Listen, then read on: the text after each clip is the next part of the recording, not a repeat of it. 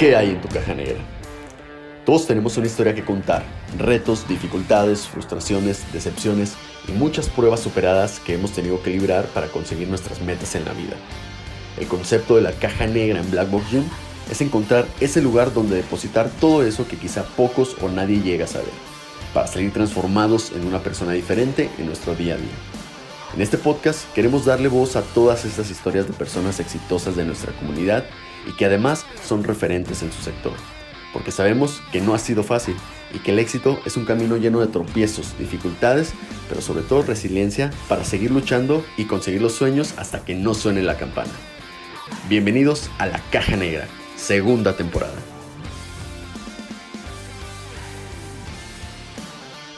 ¿Qué tal campeones? Bienvenidos a un nuevo episodio de La Caja Negra, el podcast de Black Box Gym. Yo soy un tal Raúl y en el episodio de hoy les traigo una conversación súper interesante con Laura Cohen, CEO de Cohen for Chefs, una startup que se dedica al diseño de estuches de piel para chefs, empresa que fundó en 2016 y que ha llegado a varios países en el mundo, como lo son China, Dinamarca, Australia, entre muchos más. ¿Cuál ha sido la parte más complicada de convertirse en empresaria, las dificultades que ha tenido que superar y cómo todos estos años han servido de experiencia para que su empresa vaya tomando forma y alcance sus objetivos? Fue algo de lo que nos comparte en este episodio.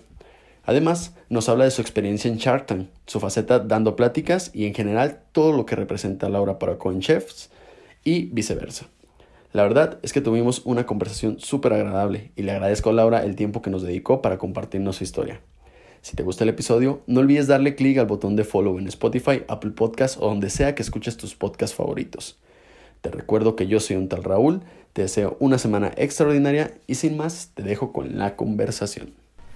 Laura, bienvenida a la Caja Negra. Muchas gracias por acompañarnos. Este, como te lo decía antes de comenzar con toda esta grabación, eh, pues el concepto de la Caja Negra es precisamente encontrar todo eso que de repente no le, no le platicamos a mucha gente.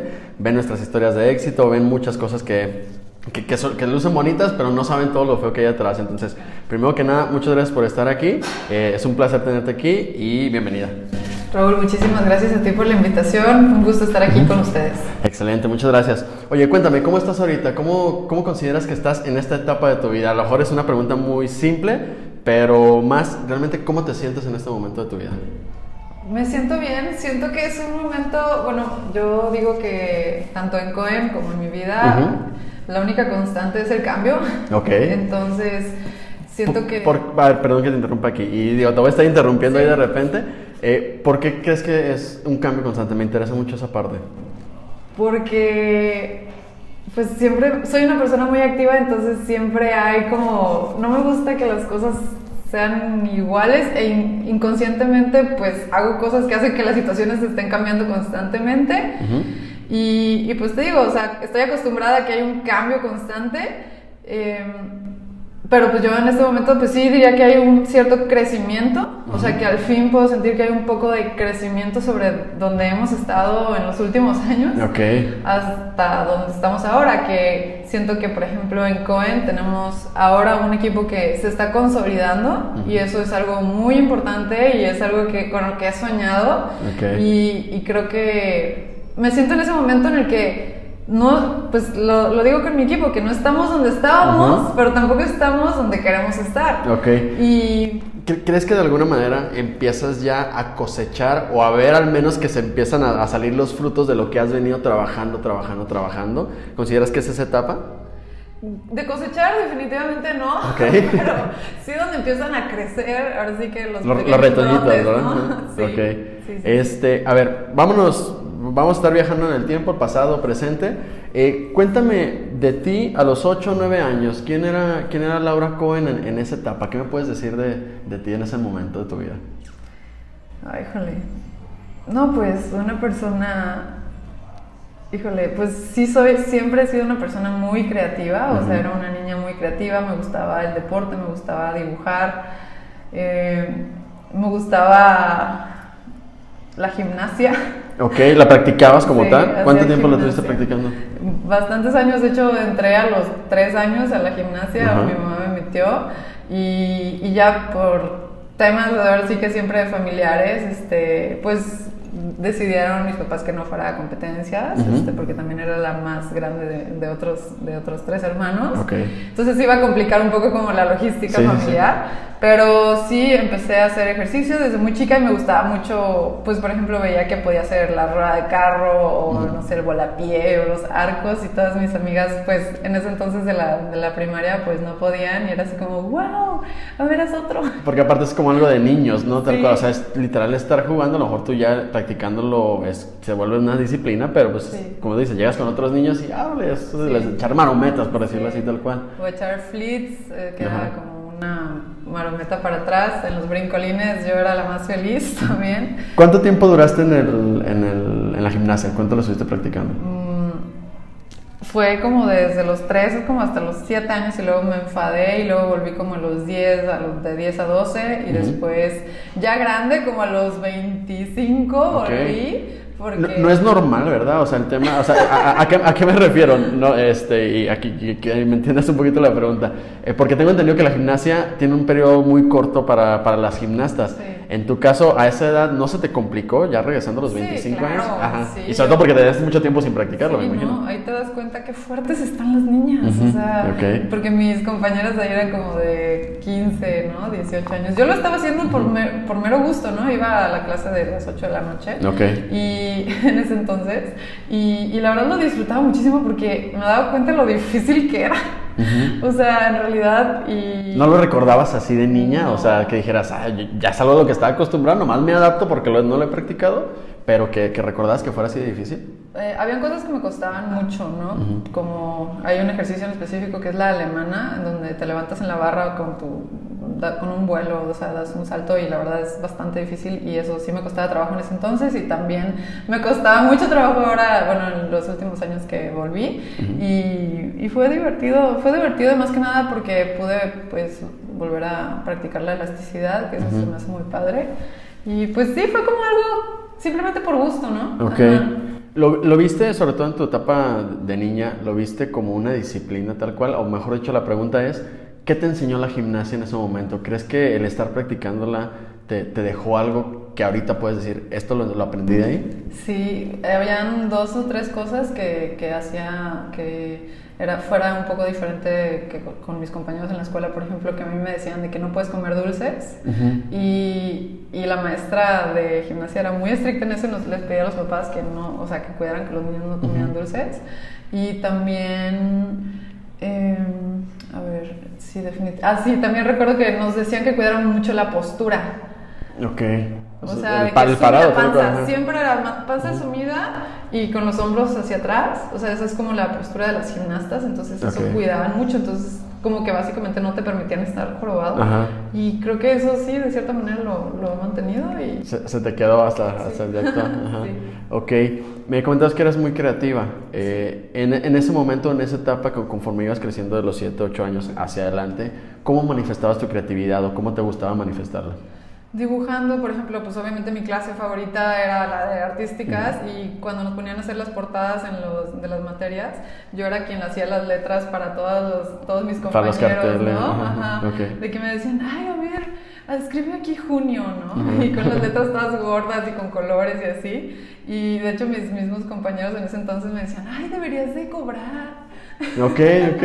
¿Y nunca lo hiciste? Sí, empecé a cobrar de que un peso y así. Ah, ok, ok. Pero... Ya empezabas con el tema del Sí. emprendimiento desde ahí, ¿no? Y fíjate que una- un amigo este, en la primaria me pidió una vez, como a mí me gustaba mucho la cursiva, se me facilitaba mucho, me, me dijo que él no quería hacer su libro de cursiva y le dije que si yo se lo hacía me pagaba 50 pesos y me pagó 50 pesos. Ok, ok. Sí, sí, sí, yo me lo eché ahí en un rato. Y tú lo veías pues prácticamente Sí, como, me como, como por gusto, pues tal Sí, cual. 100%. Ajá. Eh, desde ese momento, digo, obviamente a esa edad nos cruzan mil pensamientos de qué es lo que queremos hacer y hacia dónde queremos enfocarnos y todo. ¿Recuerdas tú que hubieras dicho, yo quiero hacer esto, algo en particular, que dijes, yo quiero de grande dedicarme a esto, me gustaría dedicarme al arte tal cual, o, o cómo eran esos pensamientos de ti?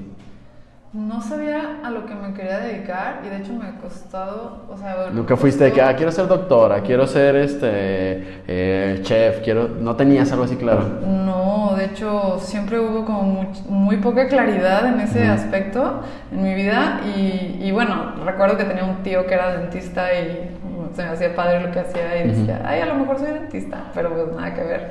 Y ya que estaba más grande, por ejemplo en prepa, que estás tratando de, decidir a lo que te dedicas, que es una decisión súper difícil y eh, hasta ridícula. Sí, sí, sí, no sé si lo compartas conmigo, pero yo lo veía así, o sea, ahorita de repente 29, 30 años, este, si no tuviste una carrera muy, muy específica, te pones a ver y dices, pues es que me gustan muchas cosas, quiero hacer mucho. A los 18 años, 17, con nada de conocimiento de la vida, es increíble que te exijan, elige qué, es a lo que te quieres dedicar, ¿no? Sí, menos con, con tan poca oportunidad de intentar en diferentes rubros, ¿sabes? te, te encasillan. Sí, sí, es como, a ver, ¿qué quieres ser, doctora o o no sé, química, o quieres estudiar arquitectura, o quieres estudiar música, o quieres dedicarte a las ciencias sociales, y dices, o quieres, ser, quieres este, cuidar deportistas, o quieres ser fisioterapeuta, ni siquiera sabes lo que involucra cada una de esas profesiones, entonces es bien difícil y hasta una decisión que puede ser, pues, aleatoria, ¿no? Es de, suerte, ¿no? o sea, en mi caso, el decidir yo estudiar diseño industrial, pues digo que fue algo fortuito y, y en su momento pues me ha dado bases para, para, hacer lo que hoy en día hacemos, pero, pero pues yo no, no decidí con una intención muy clara estudiar diseño industrial. ¿Por qué se da ese tema entonces? ¿Cómo, ¿Cómo llega el diseño industrial a tu vida o en qué momento llega el, ah, mira, eso es lo que voy a estudiar? De hecho, siempre he tenido como una como una dual, o sea, una disyuntiva, ¿no? Así en el, en el, entre el área económico-administrativa y el área creativa siempre, siempre Porque aparte como que chocan, ¿no? O sea, como que son polos opuestos, pero a la vez de repente hay ciertas cosas que las unen. Sí, como de cuando estaba yo en la prepa, yo decía, no sé si estudiar administración o economía o diseño gráfico, ¿no? Yo ni siquiera sabía lo que era el diseño industrial hasta que ya después me enteré de la carrera y fue la que al final decidí estudiar. Eh, pero siempre me ha gustado como ese lado económico, ese lado de los negocios, sin darme cuenta había algo que me llamaba la atención y, y bueno, en la prepa pues sí tuve un área como de especialidad, se le puede llamar que es un año, en realidad es muy poco, pero pues es una base. Y recuerdo que como que yo trataba de ver, a ver, ¿qué me gusta más? Si el marketing o el diseño gráfico o la arquitectura y, o la comunicación o no sé, las diferentes áreas que, en los que una puede... Y cómo englobarlo, ¿no? De a lo mejor en una sola. Sí, entonces yo estaba como toda confundida y, y decía, es que no sé, no sé, todas me gustan. Y, y eso es algo que al día de hoy me doy cuenta que gracias a que todas esas me gustan, hago lo que yo hago. O sea, porque el ser empresaria significa que tienes que tener gusto, bueno, yo, yo digo que necesariamente gusto, por diferentes disciplinas y al mismo tiempo, pues tener la habilidad de pues, crear una estrategia para que para que en, funcionen, nos engranen perfectamente, Exacto, y resulte en algo pues que, que, haga sentido, ¿no? Exactamente. Entonces, sí, poco a poco como los caminos que he ido tomando me han hecho terminar en lo que hacemos hoy, pero yo no decidí como tal a los 18 años o 15 años o a 10 años quiero ser empresaria. Ok, ¿y en qué momento empiezas con todo, ese, con todo este tema de tener tu propio negocio? O sea, ¿por qué? Porque cuando creo que cuando decimos no quiero ser empresario, pues siempre es a que voy a estudiar diseño y a lo mejor el caminito que va a hacer, voy a agarrar a un trabajo y me voy a hacer una carrera en cierta empresa, bla, bla, bla, bla. ¿Tú en qué momento empiezas a decir, oye, pues puedo hacer esto por un negocio? Este, no sé si Cohen tal cual haya sido tu primer negocio como tal o ya hayas intentado algo antes de eso. Hay dos momentos cruciales en mi vida que me hicieron darme cuenta de cosas que que me han llevado al camino que tomé. Una fue que trabajé en una empresa muy, muy joven porque yo tuve la meta de irme a estudiar al extranjero y lo hice a través de la Universidad de Guadalajara, de las becas que, que dan.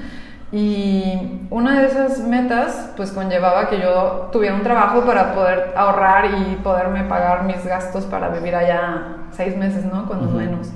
Y pues desde los 19 años empecé a trabajar de medio tiempo y luego medio tiempo estudiaba y y estuve trabajando así dos años. La verdad sí fue cansado porque además los sábados iba a clase de alemán de 9 a 2. Para estar preparada para esos viajes. Sí. Pero, perdón, ¿a qué, te dedicabas en esa, en esa época? ¿Cuáles fueron los trabajos o el trabajo que tuviste en ese tiempo? Agarré un trabajo en una empresa de... Pues era una empresa, pues ahora sí que como una startup, eh, que creaban proyectos de iluminación y estaba súper joven la empresa, entonces el, el, pues ahora sí que este empresario consiguió a un inversionista y pues crecimos muchísimo en dos años, ¿no? O sea, nos pasamos de ser una oficinita en el centro a mudarnos ahí a Agua Blanca a una nave industrial y pues se compraron máquinas pues de Europa y se puso una producción muy grande y bueno. El caso es que yo ahí me di cuenta que, que no quería trabajar para alguien. Ok. Sí. qué, bueno que tocas ese punto que era mi siguiente pregunta. O sea, en ningún momento, ¿por qué? Porque, eh, para entender mi pregunta, vas, vas creciendo o vas, vas creciendo en la empresa y la empresa va creciendo y de repente puedes quedar en la comunidad de decir, oye, pues a lo mejor ya no soy este, el asistente, ahora soy la gerente y luego de gerente pasas a directivo, etcétera, etcétera. No sé cómo haya sido el caso y tal cual, pero te puedes ir creciendo, creciendo entre comillas y dices, bueno, ya me quedo aquí, y ya nada más sigo creciendo en la empresa. ¿Nunca te cruzó por la mente? No, lo que pasa es que yo creo que como estuve por tanto tiempo con tanta presión, o sea, tenía el trabajo y luego la escuela y luego el alemán y, o sea, realmente era como, pues se volvió algo agotador ya después de dos años que estuve haciendo eso, estaba, o sea, ya, ya no tenía ganas, o sea, pero bueno, la meta se estaba alcanzando, pero yo ya estaba harta, o sea, estaba harta porque tampoco veía pues mi crecimiento ahí, ¿no? O sea, como que mi, mi visión siempre ha sido bueno, como, como yo nunca salí del país durante mi infancia, como que yo estaba desesperada por salir explorar del país, conocer qué hay afuera, ¿no? Entonces, tan pronto, o sea, yo vi como esa oportunidad de irme del país para, para estudiar, entonces, o sea, el camino para llegar a eso fue agotador.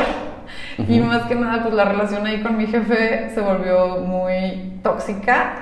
O sea, era una persona que que justo tenía esa visión para mí, ¿no? De que, oye, yo quiero que crezcas con la empresa y... Ponte la camiseta, el, típico, ¿no? Ajá, y, pero, pero no sé, o sea, como que había ciertas cosas muy específicas que me gustaba hacer, pero por ejemplo, el estar hora, yo era, estaba trabajando un poco de diseño gráfico, entonces yo mucho, o sea, me sentía agotada de estar tantas horas enfrente a la computadora pero había como, había una cosa que sí me gustaba hacer, que era que como yo hablaba pues buen inglés, estuve en secundaria bilingüe, primaria bilingüe, este, el, mi jefe desde entonces me llevaba a las juntas con, con clientes internacionales porque él no hablaba inglés. Entonces yo era la traductora y me encantaba estar ahí de que llegaban los gringos y yo así de que pues todo tiene que verse muy formal y todo y las presentaciones y todo eso. Y eso se me hacía súper emocionante, súper apasionante. Lo que uno de niño, o sea, ve y dice, oye, ya quiero ser la, la, empresaria o todo, que a lo mejor no como empresaria, pero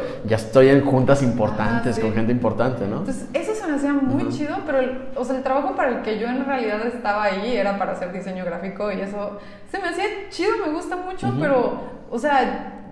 corrígeme si me equivoco, es, es a lo mejor ilógico, pero tienes que ser creativa, pero a la vez estar así te mata tu creatividad, ¿no? Sí, sí, sí, sí. Entonces, ya después de esos dos años, yo dije, yo ya no puedo con un 9 a 2, o sea, un 4, 4 a 7, o ya no puedo porque estaba, o sea, no tenía, no tenía como libertad en mi tiempo, ¿no? Entonces, eso fue así como, justo cuando llegué a Alemania y, y decía, yo puedo manejar ahora mi tiempo, o sea, era para mí como... Te sentías libre wow, completamente. una euforia, literal. Y, y bueno, pues eso fue un punto en el que yo dije, yo no quiero tener un jefe. Por, por, tener ese encierro y después sentir la libertad, dije... La, probaste la libertad y dijiste, no, esto es lo mío. Ajá. Y después, otro momento en el que hice prácticas profesionales en, en Austria para un diseño de, de estudio de diseño, que es mitad mexicano, mitad austriaco. Eh, cuando estuve ahí y yo le mostraba mis diseños al, jefe y me decía, este sí, este no, este sí, este no. Y yo le decía, oye, pero este no te gusta, o sea, este está padre, no, no ves aquí, no, no, esto no. no le vendías tu idea tal cual. Y el otro así de, no, no. Entonces yo decía, llegué, o sea, llegó un punto en el que dije, ¿yo por qué necesito a alguien que me esté diciendo sí, sí, que, sí, que sí está padre, que no está padre? Si yo ya, o sea yo ya lo siento, pues, ¿no? Entonces ahí fue cuando dije, pues yo ya no necesito a alguien que me esté diciendo cómo hacer las cosas, o sea, y, y pues eso fue lo que me llevó a, Eso hizo que naciera esa espinita en mí de ya no necesitas un jefe. Y, y, regresé y agarré un trabajo en una empresa muy padre, este, que es una fábrica muy grande de cerámica, con proyectos increíbles, con artistas, padrísimo, la verdad lo disfruté mucho, pero justo ese, ese sentimiento de libertad, o sea... que ya una vez que te llega ya no se va. No, no, pude, o sea, no pude, estuve cerca de un año y, y cuando, porque justo ahí me corrieron, este, y cuando me corrieron, pues personas que me conocían me dijeron, no, Laura, no te preocupes, este, mira, yo conozco este despacho de diseño. Luego te empiezan a buscar trabajo, ¿verdad? Exacto, este, tengo estos amigos acá, yo, yo ya les hablé de ti, les interesó, mándales currículum y todo. Y le dije, no, este es el momento. Ok. Y, y yo no tenía, ni, ah, tenía el dinero de la liquidación porque sí me corrieron. este, entonces, ellos tenían para vivir y tenía mi tiempo. Entonces empecé a dar clases de alemán y ahí fue cuando dije, a ver, si yo doy 10 clases de alemán a la semana, ya consigo mi salario este, de allá. Y 10 clases de alemán no me van a consumir las 40, horas a la semana que, que invertí allá. ¿Qué edad tenías en esta etapa, perdón? En ese entonces tenía como 20 3, 24. Ok. Ajá. Entonces, este, pues ese fue el inicio. Y, y, pues las cosas se fueron dando. Yo empecé como freelancer y luego recibí un pedido como parte de freelancer para hacer estuches para cuchillos para, para chefs. ¿Por qué? Aquí me llama la atención. O sea, ¿por qué cuchillos? Porque hasta ahora en la plática que, que, que hemos tenido, no me has mencionado un tema en el que te metiste al mundo de la gastronomía, etcétera, etcétera. Y me llama mucho la atención haciendo la investigación en la vida. O sea, ¿en qué momento cuchillos? O sea, no es como vender arte, vender otras cosas. Cuchillos, ¿por qué? Pues primero, o sea, como te digo, yo empecé a recibir como proyectitos de, de freelance, ¿no? Entonces empecé a hacer diseño gráfico, también diseño interiores, me invitaron a diseñar un bar y después como yo había sido parte de, en la otra la última empresa que trabajé, este, fui parte de un proyecto para un restaurante, pues también ahí como que ya me conecté más en la industria y de ahí me pidieron, oye, así como sabiendo que yo trabajaba como freelance, oye, ¿puedes hacer un estuche para cuchillos? Y yo, pues sí.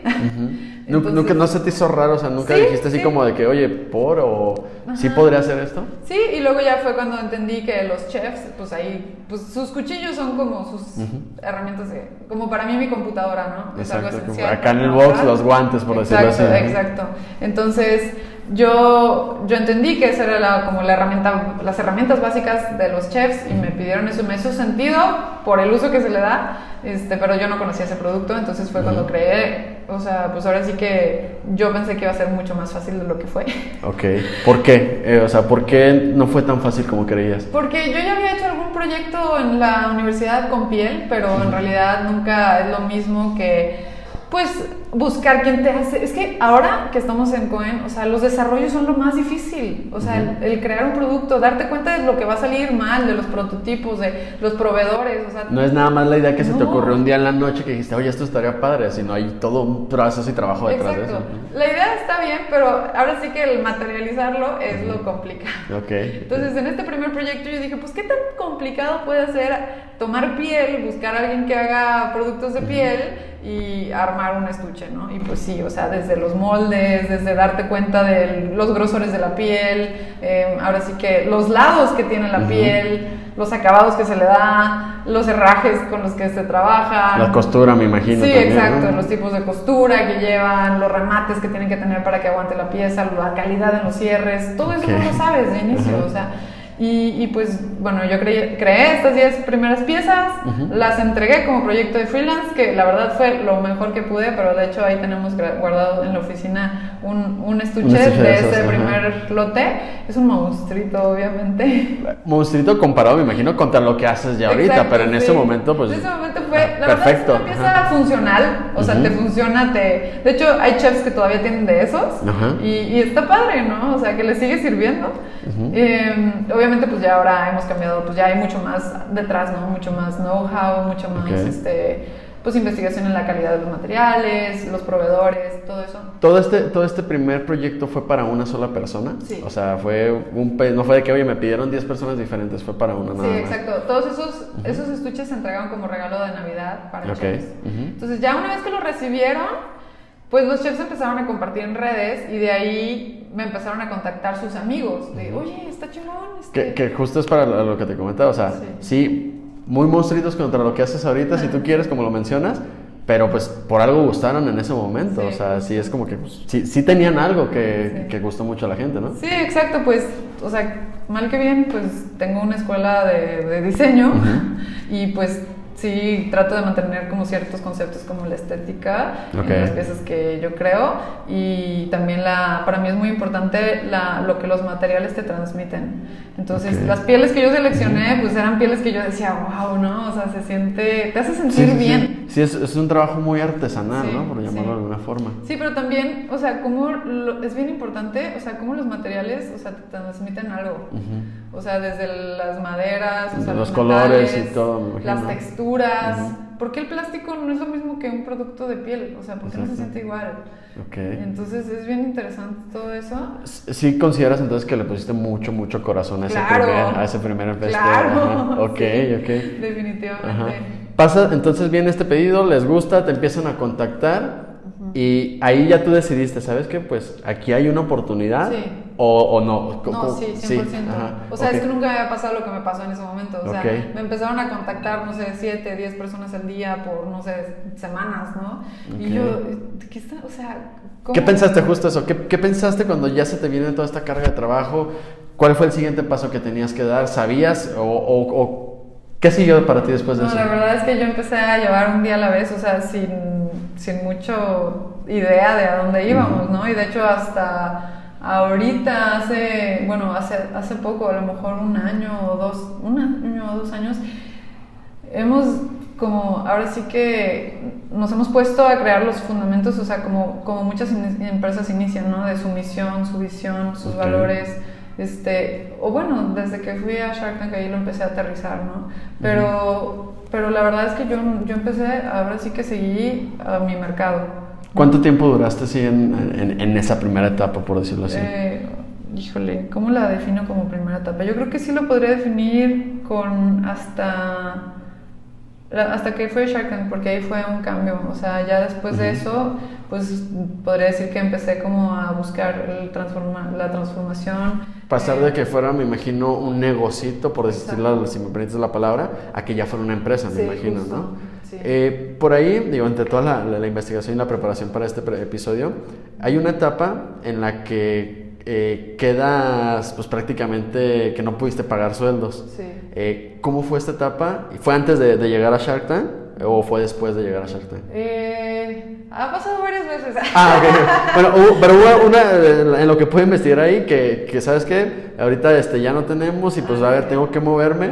eh, que, ¿Cómo manejas ese tipo de situaciones? Digo, y ahorita que me mencionas que has salido varias veces, como empresario, este, como emprendedor, ¿cómo manejas todo ese tipo, ese tipo de temas? ¿Qué, qué pasa por tu cabeza? Me imagino que es difícil. ¿Y, y cómo lo solucionas? ¿Y qué- cuál es el mindset sobre todo que tienes que tener en esos momentos? Que me imagino a todo empresario le sucede. Sí, bueno, justo con eso me, me recuerda la pregunta que me han hecho de ¿por qué, o sea, por qué pensaste que Cohen se iba a acabar? Ujú. Dije, es que Cohen no es un taller, no es un producto, o sea, Cohen es un concepto, Ujú. Cohen es un, ahora sí que una meta, ¿no? Ok. Entonces, No, es una tiendita que tienes en un local nada más establecido, ¿no? no, es algo mucho más grande. O sea, entonces, a pesar de las dificultades, eso se mantiene. Entonces, si en ese momento no hay sueldos, o sea, digo, no hay dinero para sueldos, estamos endeudados, pues simplemente es un problema, pero eso no mata el fin último, ¿no? Entonces, pues en esos momentos, pues, ¿qué he hecho? Porque han habido varios, pues se pide dinero, este, ahora sí que se le da las gracias a las personas, este, se venden, se trata de aumentar las ventas, se recurre a descuentos. Ok. Eh, en un momento que, que ya de plano vi que, que ya, no, ya no, no estábamos siendo rentables como estábamos, fue cuando yo tenía un taller, eso fue después de Ujú. Shark Tank, que yo pensé justo que iba a recibir inversión rápido Ok. y me animé a dar un paso grande, puse un taller, contraté personas y todo y después este, los flujos no daban y pues tuve que cerrar el taller, o sea, ahora sí que toda la lana que le metí pues fue pérdida. Pero, Eh. pero pues todo se mantenía, o sea, la gente me seguía preguntando en redes, oye, quiero un estuche, ¿a dónde te mando, ¿a dónde te mando mi pago? Entonces, eso se mantenía, ¿no? O sea, ¿Crees que eso te ayudó tal cual para, para decir, oye, pues para no perder la, la fe, la ilusión, o tu fe y tu, tu ilusión y tu meta seguía intacta? Sí, no, o sea, es que en realidad Cohen no significa que yo fabrique una cosa, o sea, Cohen es lo que nosotros le damos a un cliente que mejora su vida de cierta manera, ¿no? ¿Cómo me lo definirías? ¿Cómo definirías Cohen? o sea, que mejora su vida, pero el concepto, porque me queda claro que ya no es nada más, no es un negocio, no es una tienda, no es una fábrica, eh, ¿cómo definirías Cohen tú tal cual? Cohen, bueno, originalmente significa de japonés semi-artesanal, que es un, proceso que me encanta porque no te quedas como en lo puramente manual, ¿no? Que es muy limitado, sino también involucras, pues ahora sí que la, todo lo que la industria nos ha, nos ha dado para poder, pues, producir en volumen. Y yo creo que Cohen es darle pues ahora sí que un producto de calidad y que te haga sentir bien a, una persona que normalmente pues pues que no, no se le daba la importancia a, esa industria, ¿no? En ese, en ese momento. Es el transmitir tal cual como dices, las sensaciones que tú también sentías al escoger los, los materiales y todo ese tipo de cosas, así lo definiría. Que el, que el cliente final sienta también eso a la hora de utilizar tus productos. Mm. Híjole, es que hay tantas cosas que están involucradas. Mm. Pues, o sea, de, cierta manera sí. Vamos a De cierta manera sí, pero también hay mucho más detrás. O sea, para mí es también el equipo que está detrás, ¿no? que hace que todo pase. O sea, que eso es bien, bien importante. Es primordial, ¿no? Porque yo sola, pues yo sé que no. Sí, no, no, no podría ser yo acá. Eh, ahorita regresándonos un poquito a la parte que, mencionabas de Shark Tank, digo que a lo mejor todo el mundo, este, o muchos hemos visto el, pitch y todo. Me interesan varias cosas. Primero, eh, cómo preparar tu pitch, que, más allá de, lo que consigues o más allá del programa, creo que es algo que todo emprendedor tiene que hacer en algún momento cuando necesitas levantar capital o cuando necesitas crecer en algún sentido. ¿Cómo tú llevaste a cabo esta preparación y qué fue lo que tuviste que tomar en cuenta para poder realizarlo? Pues hay muchas formas de hacer el pitch y la verdad es que muchas personas me han dicho, wow, qué buen pitch te echaste y yo, pues, la verdad es que, gracias, ¿no? O sea, pero para mí fue simplemente hablar de lo que estaba haciendo, el por qué lo estaba haciendo y creo que eso llevó a conectar, o sea, ahora sí que los inversionistas potenciales conmigo, ¿no? O sea, que ellos entendieron por qué lo estaba haciendo y también por qué necesitaba el dinero en ese momento, ¿no? Este... ¿Estabas nerviosa cuando, cuando estabas ahí ya frente a los cinco a los cinco tiburones tal cual? Creo que, o sea, la gente no lo nota, digo, también hay bastante edición atrás. Sí, sí, sí, me imagino. pero yo estaba nerviosísima, yo me sentía, me sentía así como borreguito recién nacido que le tibulan los Ok. Oye, pero a ver, si estabas nerviosa, me llamó mucho la atención cuando yo veía tu, eh, tu, tu el, el momento en el que tú le dices, ¿sabes qué? Yo les hago una contraoferta, que inclusive creo que Pater Menderes dice, ah, tú nos vas a contraofertar a nosotros. ¿Qué pasó por tu mente? O sea, ¿no te intimidaste y dijiste, oye, pues no? ¿Qué, cuál fue lo que para tomar esa decisión de decir, oye, no, pues yo los quiero a los cinco? Pues claro, bueno, es que lo básico es que, ¿cómo le vas a decir que a alguien... exacto, ¿cómo vas a agarrar a Carlos y dejar a Patricia a un lado, exacto, a Carlos Bremer y agarras a, no sé, estaba este Rodrigo Herrera, ¿no? También, o Marcos Entonces, entonces, ¿cómo? O sea, todos son personas que te pueden ayudar a crecer. ¿Por qué vas a despreciar a alguno de ellos? Sí, sí, sí. Ese fue ahora sí que mi... Tú no ibas de que, oye, quiero a fulanito, quiero a X, yo quiero que me apoyen a mi, a mi proyecto, tal cual. Sí, exacto. Y sabes qué, creo que algo que está padre es que yo iba ahí, ahora sí, con la, la mentalidad de yo ya gané, ¿no? Para mí ya estar aquí ya es ganar porque o sea, muchos me preguntaban de que, oye, ¿tú por quién más? Y yo, no manches, o sea, si alguien me quiere ayudar, que, sea.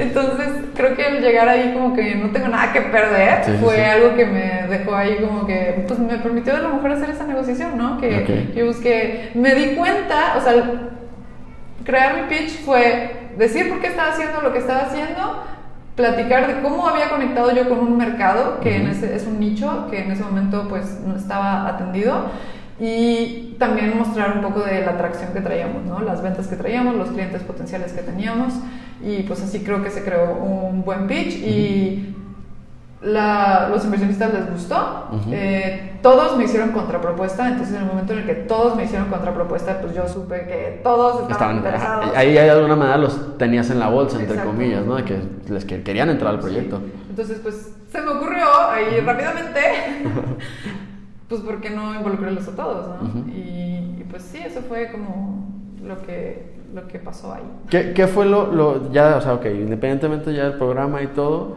¿qué fue y cómo cambia Cohen y cómo cambias tú en lo personal después de eso? Porque ahorita me mencionabas que a partir de ahí fue donde ya viene el cambio, a lo mejor ahora sí ser una empresa y a tú desarrollarte como empresaria. ¿Qué fue lo bueno y lo malo que te deja después de todo eso? Independientemente del programa, más bien ya cómo se transforma en tu negocio. Híjole, pues la verdad es que fue mucho crecimiento y también crecimiento doloroso porque pues ya sabes que crecer significa romper fibras, ¿no? Entonces, o sea, a mí se me hizo difícil porque tuve que capacitarme muchísimo en temas que yo, o sea, decía que jamás iba a meterme como temas de presentación o preparación de estados financieros, o sea, era para mí, ahorita ya lo veo, pues es parte del día a día, ¿no? Pero en ese momento era algo como que yo me negaba y, o sea, tenía una posición, una... Eh, estaba renuente a, hacer, a meterme yo al tema numérico, ¿no? Yo decía, no, yo solamente el tema creativo, yo soy más creativa, eso no es para mí. También a decir, oye, pues sabes qué, si es para ti, o sea, y lo tienes que hacer, es tu responsabilidad. ¿Cómo, cómo sucede esa parte? ¿Por qué? Porque los creativos generalmente, y digo, en lo personal también me considero más de, de un tema creativo, eh, nos cuesta mucho eso, lidiar con eso. Es que no, no quiero porque me va a matar lo otro. Y a lo mejor tú que ya traías el de cuando ya estuve trabajando en una empresa, se me mató y es volver a regresar, no quiero perder toda esa parte. ¿Cómo lograste y cómo lograste encontrar que sí lo oye? No, pues lo tienes que hacer y, y, no lo tienes que hacer, lo vas a hacer y se disfruta también. Exacto. Eh, pues fue más que nada lo que quería lograr, ¿no? Okay. Lo vi como una parte de un proceso. A ver, ahora sí que si quieres levantar inversión, tienes que presentar estados financieros. Y es como, ahí ya todo tiene más sentido, ¿no? No, okay. es algo, no es como una carga, es un, uh -huh. una parte, es un paso de para llegar a... ¿no? ¿Te, ¿Te, costó adaptarte a esa, mucho, esa parte? Mucho. ¿Y qué crees que fue lo que te ayudó? La constancia. Uh -huh. Creo que cuando estás ahí no quitas el dedo del renglón, tarde que temprano te entra. Okay. o sea, por, por, así que por pura probabilidad, ¿no? De estar, sí, estar, estar. Sí, exacto. Entonces, pues la persistencia creo que es bien importante, ¿no? O sea, porque numéricamente, o sea, yo no digo que sea la más así como que, híjole, no creo que sea una de mis fortalezas, ¿no? Uh -huh. este, pero también está ahí pues el interés de cada quien, entonces pues yo quise lograr tener una empresa en donde hayan socios involucrados y para tener socios involucrados tienes que tener claras tus cuentas.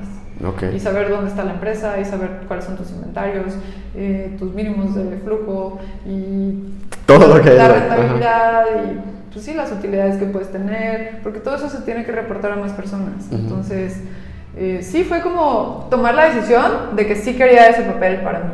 Ok. Entonces, ¿Qué consideras que es lo más importante, o mejor dicho, el cambio más importante de Laura antes de este proceso que me imagino abarca hasta la actualidad, a la Laura antes de, de emprender siquiera? ¿Qué, ¿Qué, es lo más diferente? Si tuvieras que hacer una comparación, ¿cuáles serían las diferencias?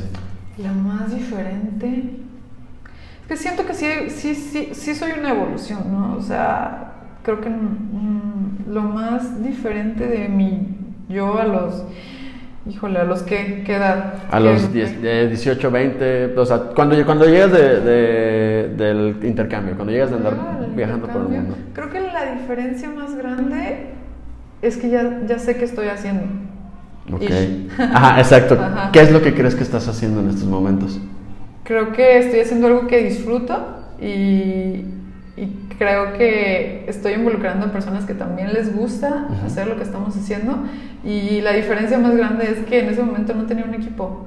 Ok. Uh -huh. Actualmente, eh, ya llegando al presente, me lo decías hace rato, en este momento a lo mejor ya empiezas a ver ahí que, que empiezan a crecer cosas, este, que ya estás dando ese paso o evolucionando también en tu negocio. Sí. Este, ¿Cómo estás actualmente o cómo están tu, tus emprendimientos y tus proyectos en estos momentos? O sea, ¿cómo, ¿cómo los visualizas y hacia dónde los quisieras llevar? Sí, pues ahorita estamos, pues sí, como te comenté, en una etapa de crecimiento, pero es un crecimiento desde el día uno. O sea, uh -huh. no te digo que ahorita que nos, o sea, nos detuvimos y, y luego arrancamos de nuevo, no. O sea, uh -huh. esto es un crecimiento de día, un día a día. Diario mejoramos, tratamos un 1%, ¿no? Uh -huh. este, y, y pues eso estamos en una etapa de crecimiento que es, pues, ¿qué te digo? Es bonito, pero uh -huh. okay. es, es, es, un poco difícil, pero si no tienes claro a dónde vas. Y ahorita lo que estamos tratando de hacer es enfocarnos, lograr un enfoque mucho más más claro para todo el equipo, ¿no? Que lo que hacemos, o sea, el entender por qué estamos haciendo lo que hacemos en Cohen y por qué estamos trabajando en crear el mejor equipo para los chefs y por qué queremos crear una comunidad internacional. Y cuando tenemos un porqué para eso, pues el trabajo creo que tiene más sentido y todo el mundo lo hace como más... Mm, ya tienes como las bases, ¿no? Digo, a lo mejor yo lo, lo siento acá en el, en el tema del podcast yo tengo la línea editorial del podcast y ya de eso me dice qué sí se puede hacer y qué no se puede hacer. Exacto, sí.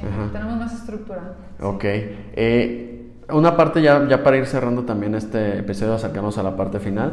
Eh, ahorita también lo comentábamos antes de iniciar a grabar, estás con el tema de conferencias, pláticas y todo ese tipo de cosas.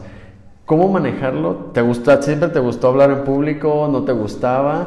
Eh, ¿Y cómo hacer que no interfiera con el resto de tus actividades? Eh, hablar en público, mm, como que sí, siempre me ha costado trabajo. ¿En serio? sí, pero creo que es algo que lo he ido como dominando. Ha sido, de verdad, al principio yo tenía un pánico, o sea, porque no, no sabía qué iba a pensar la gente de, de, mi experiencia, ¿no? Como yo lo voy viviendo y pues yo simplemente trato de hacerlo lo mejor que, puede, que puedo, igual que todos, ¿no? Supongo. Entonces yo no sabía qué tanto valor le iba a aportar a las otras personas contarles sobre mi experiencia, pero creo que es un poquito como entender que pues todos estamos en un proceso y, pues platicar tu, tu, experiencia a alguien, algo le va a servir, ¿no? Sí, qué, qué, curioso que lo mencionas, perdón, eh, porque también yo cuando empiezo con el tema de los podcasts es eso, o sea, a lo mejor de repente minimizamos nuestras historias porque nosotros lo vimos y dijimos, ah, ok, ya lo superamos y todo, pero seguramente hay gente que tiene mil problemas más, pero nunca sabes a quién le va a servir escuchar tal cual lo que tú has pasado y que está pasando por ese momento y es donde dices, ok, yo lo puedo hacer así o lo puedo cambiar o me sirve para saber, compararlo contra lo mío, ¿no? Sí, exacto. Entonces el tema de conferencias, pues lo, sí es una actividad extracurricular. Ajá. o sea, que pues ahí hago huequitos, ¿no? O sea, a veces en los fines de semana, a veces las, las charlas son en huecos, ¿no? Por ejemplo, ahorita que va a ser la hora de la comida, este, también en las conferencias casi siempre son por la tarde. Okay. Y, y, pues sí, ha sido un constante aprendizaje, o sea, esto lo, lo, he hecho ya desde hace como cuatro años, entonces... Mm, 4 o 5 años, cuando iba empezando con Cohen, fue cuando me empezaron a invitar a dar una charla y, y pues la verdad es que pues está padre compartir. Sí, y creo que es eso, ¿no? Como hablar de un tema que, de lo que a ti te mueva y que sepas que, que tienes que decirle a los demás y eso está padre y pues la verdad es que, pues muy, ahora sí que pues con la intención de que les, les, les sirva lo que tú compartes. Ok, ok. Eh, corrígeme si me equivoco, pero usando ahorita un poquito de referencia al tema del box, estás en una etapa en la que ya estuviste entrenando durante cierto tiempo y ahora te estás subiendo al ring a poner en práctica todo lo, lo, que tienes, ¿no? Pero ya con una seguridad de que ya traes un entrenamiento, no llegaste y te aventaste como a lo mejor lo hiciste en el pasado. Ahora ya estuve eh, practicando, ya estuve en el costal, ya estuve en, el gimnasio tal cual. Ahora ya estoy arriba y ya estoy enfrentándome pues tal cual a, a, los retos. ¿Lo consideras Exacto. Sí, también me siento un poco más desenvuelta, ya es algo como que tengo un poco más de práctica y ya, ya lo empiezo a sentir así. ¿no? Ok.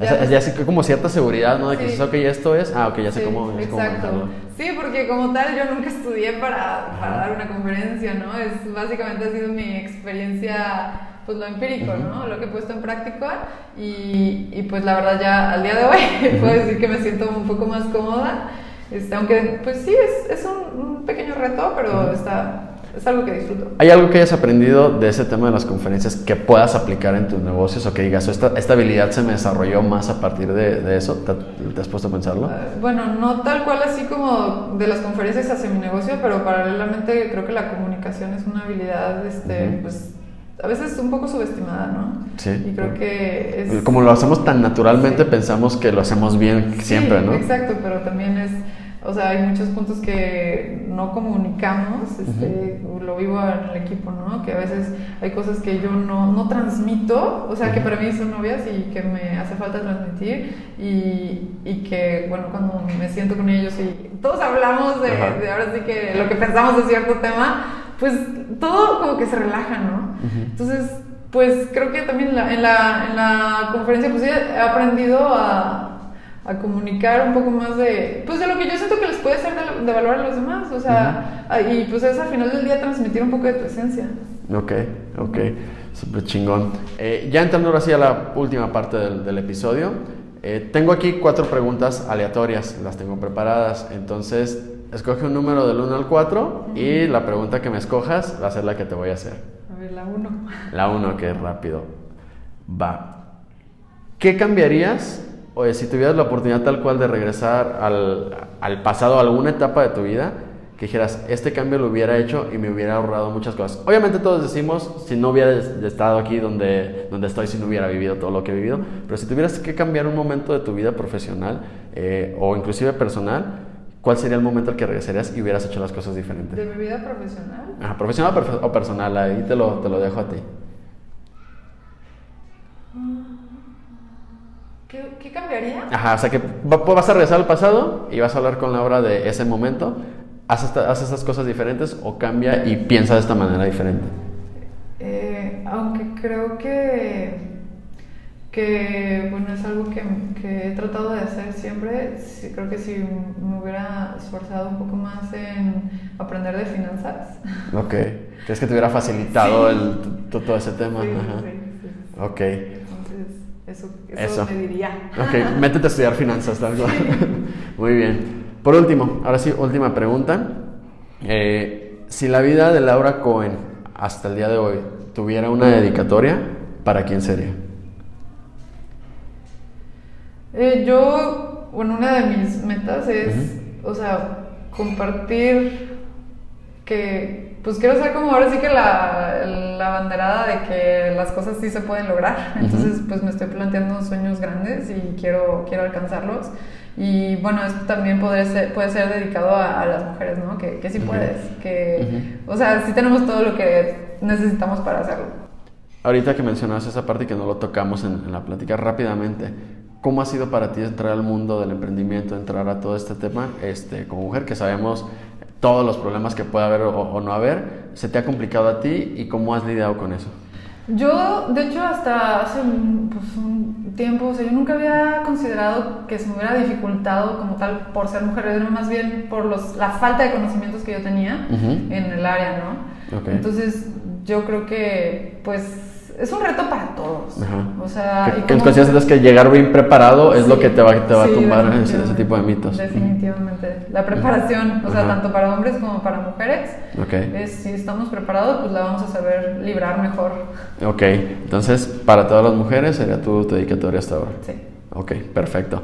Eh, Laura, muchísimas gracias, agradecerte que nos hubieras regalado el tiempo para platicarnos. Este, de repente podríamos platicar dos, tres horas y meternos a historias, anécdotas que estoy seguro que, que dirán. A final de cuentas, el podcast de, de Black Box, La Caja Negra, pues sigue siendo tu casa y esperamos tenerte más adelante para, para, otro, para otro episodio.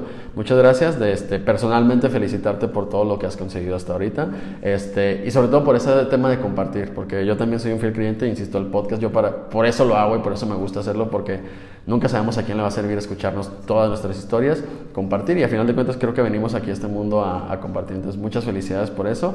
Gracias por regalarnos tu, tu, tiempo. Y la gente, ¿dónde te puede seguir? ¿Dónde puede estar al pendiente de lo que estés haciendo? Inclusive de, todo, todo, tu trabajo. ¿Cómo lo, cómo lo podemos contactar?